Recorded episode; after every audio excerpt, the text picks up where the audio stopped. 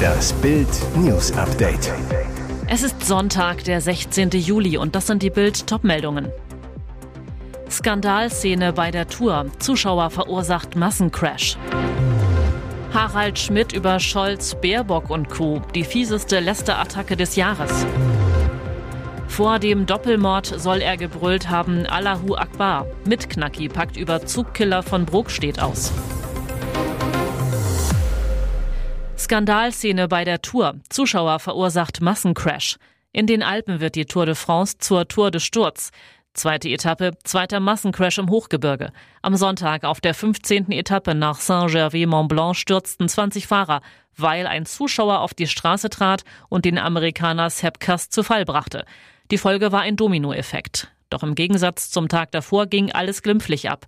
Alle Fahrer konnten die Etappe fortsetzen, diese wurde auch nicht gestoppt. Kass ist ein Helfer von Titelverteidiger Jonas Wingegaard, der auch aktuell das gelbe Trikot des Gesamtführenden trägt. Unter den Gestürzten waren auch der Toursieger von 2019, der Kolumbianer Egan Bernal und der Deutsche John Degenkolb. Schon am Sonnabend gab es einen Massensturz. Als sechs Kilometer nach dem Start in Annemasse ein Fahrer auf regennasser Fahrbahn wegrutschte und 30 Mann zu Fall kamen. Fünf mussten infolge des Sturzes aufgeben, zwei weitere mussten nach einem weiteren Crash aus dem Rennen aussteigen. Lästerattacke von Comedy-Urgestein Harald Schmidt. Im Interview mit der Frankfurter Allgemeinen Sonntagszeitung nimmt er die Boulevardschauspieler der Bundesregierung aufs Korn. Allen voran Kanzler Olaf Scholz, Außenministerin Baerbock und Klimaminister Robert Habeck. Wärmepumpen Habeck sei im Grunde der Hauptdarsteller der Ampel, der im Scheitern die Herzen des Publikums gewinnt. Er ist eigentlich der Hamlet in dieser Regierung. Und der Kanzler? Der Olaf Scholz mit der Aktenmappe bleibe immer so im Ungefähren, statt den Volkstribun zu geben. Schmidt, es ist schon ein großer Shakespeare, wie er dann die Nebenrollen aufeinander losgehen lässt, wie er sich das so anschaut. Reichlich vergiftetes Lob hat Senior-Kabarettist Schmidt für Außenministerin Annalena Baerbock. Die Grüne werde vom Publikum als nette Frau wahrgenommen. Von der Gefühlslage her läuft es auf die Frau zu als Kanzlerkandidatin. Dennoch erinnert Schmidt an ihre Anfangsprobleme in der London School of Economics mal einen Kaffee getrunken, dann behauptet, sie habe dort studiert. Was Schmidt zu weiteren Politikern sagt, lesen Sie auf Bild.de. Mit Knacki packt Überzugkiller von Bruck steht aus. Nach 578 Tagen hinter Gittern verlässt Andreas Wellhausen die JVA Billwerder. Die Sonne scheint, aber Wellhausen hat die Wut im Bauch. Dieses ganze Knastsystem ist kaputt, schimpft der freigelassene Häftling. Zuletzt hatte Bild über das Versagen der Justizbehörde im Fall des Regio-Killers Ibrahim A. berichtet und über den florierenden Drogenhandel hinter den Mauern von Santa Fu. Auch Wellhausen berichtet von unhaltbaren Zuständen, von Rauschgift, Gewalt und Überforderung hinter Gittern. Und von dem Mitgefangenen Ibrahim A., der eine Bluttat ankündigte und nach seiner Entlassung zum Killer wurde. Wellhausen war 2018 unter anderem wegen Diebstahls zu einem Jahr und sieben Monaten Haft verurteilt worden, türmte 2019 aus dem offenen Vollzug und tauchte drei Jahre lang unter. Ab Dezember 2022 saß er seine Reststrafe ab.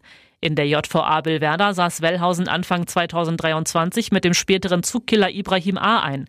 Wellhausen, ich war vier Wochen lang mit Ibrahim A. in einem Hafthaus untergebracht. Der schrie auf dem Hof ständig Allahu Akbar und ich töte euch alle. Das schien in der Anstalt niemanden zu interessieren. Putins Soldaten werden immer perverser. Was macht der Krieg mit Russlands Männern? Die unabhängige russische Online-Zeitung The Insider hat mit Frauen gesprochen, die durch ihren Beruf sehr besondere Einblicke haben. Prostituierte. Anonym erzählen zwei Frauen, was sie mit russischen Kämpfern erlebt haben, wie sich die Männer durch den Krieg verändert haben und was der Frontalltag mit ihrer Psyche macht. Eine der Frauen erzählt, dass manche Bordelle gezielt Soldaten umwerben.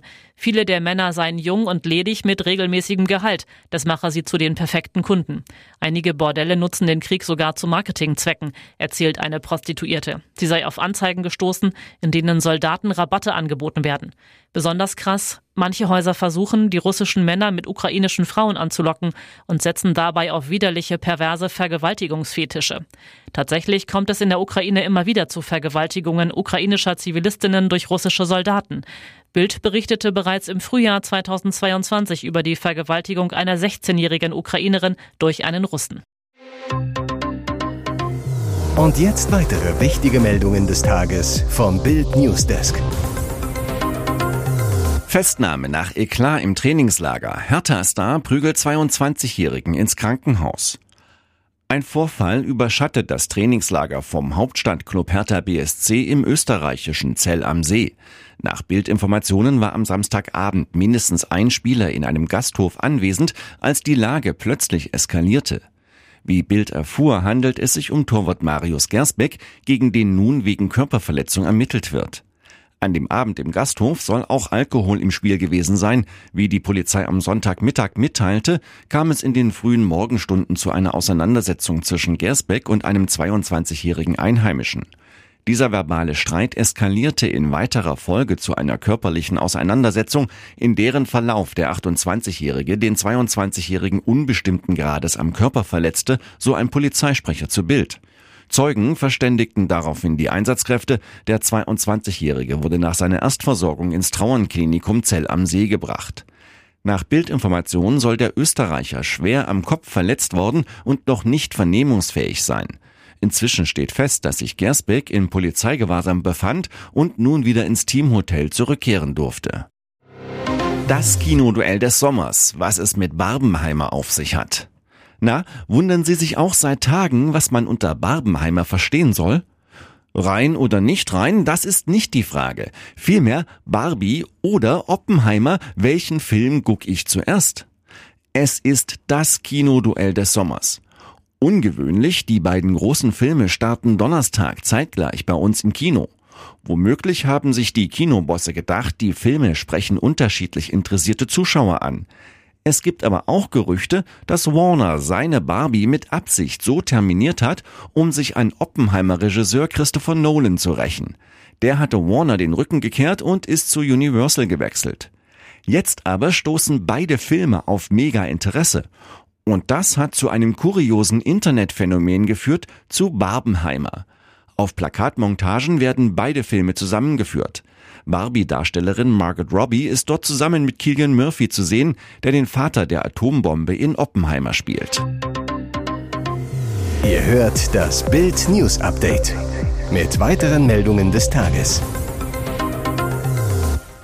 Durch Filme wie Iswas Dog, Love Story und Paper Moon wurde Ryan O'Neill zur Hollywood-Legende. Doch mit 82 Jahren hat der Vater von Tatum O'Neill für Hollywood nur noch Groll und Spott übrig. Am Strand von Malibu, wo O'Neill mit seinen drei Hunden in einer Traumvilla lebt, trifft der Bildreporter zufällig auf den großen Schauspielstar. Wir plaudern zunächst über Gott und die Welt. O'Neill, der ehemalige Amateurboxer, genießt sein Leben als Rentner. Er schiebt ein Bäuchlein vor sich her, Shorts, Badelatschen, typisch Südkalifornien im Sommer.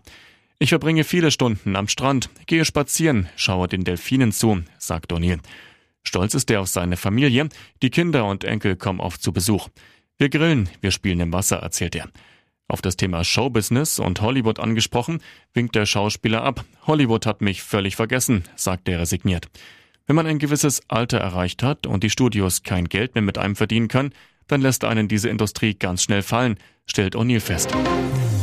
Großdemos, Extremismus, organisierte Kriminalität, Kinderpornografie und Hasskriminalität, die Aufgabenfelder der Polizei werden immer anspruchsvoller und personalintensiver.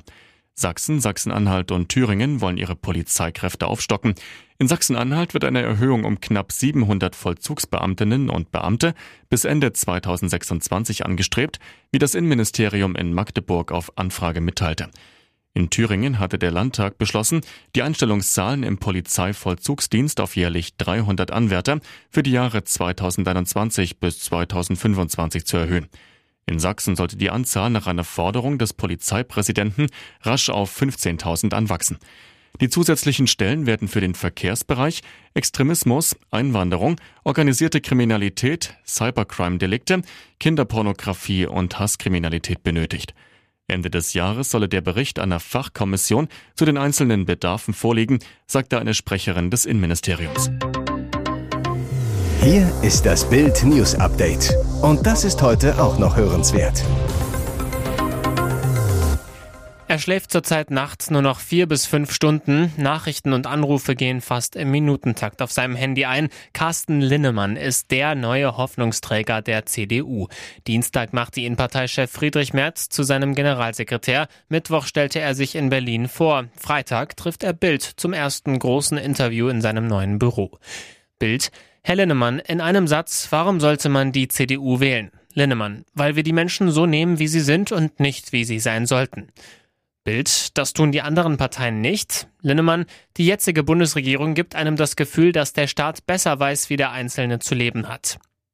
Bild. Viele Deutsche fühlen sich ausgerechnet im Freibad nicht mehr sicher. Was wollen sie dagegen tun? Linnemann, es braucht einen starken Rechtsstaat. Was gerade in den Freibädern passiert, ist schlicht unsozial. Familien, die sich keinen Urlaub oder keinen Pool im eigenen Garten leisten können, müssen im Freibad mit ansehen, wie junge Männer, oft mit Migrationshintergrund, gewalttätig werden. Sie haben den Eindruck, dass der Staat nur zuschaut. Das Interview in voller Länge gibt's in der Bild am Sonntag oder online.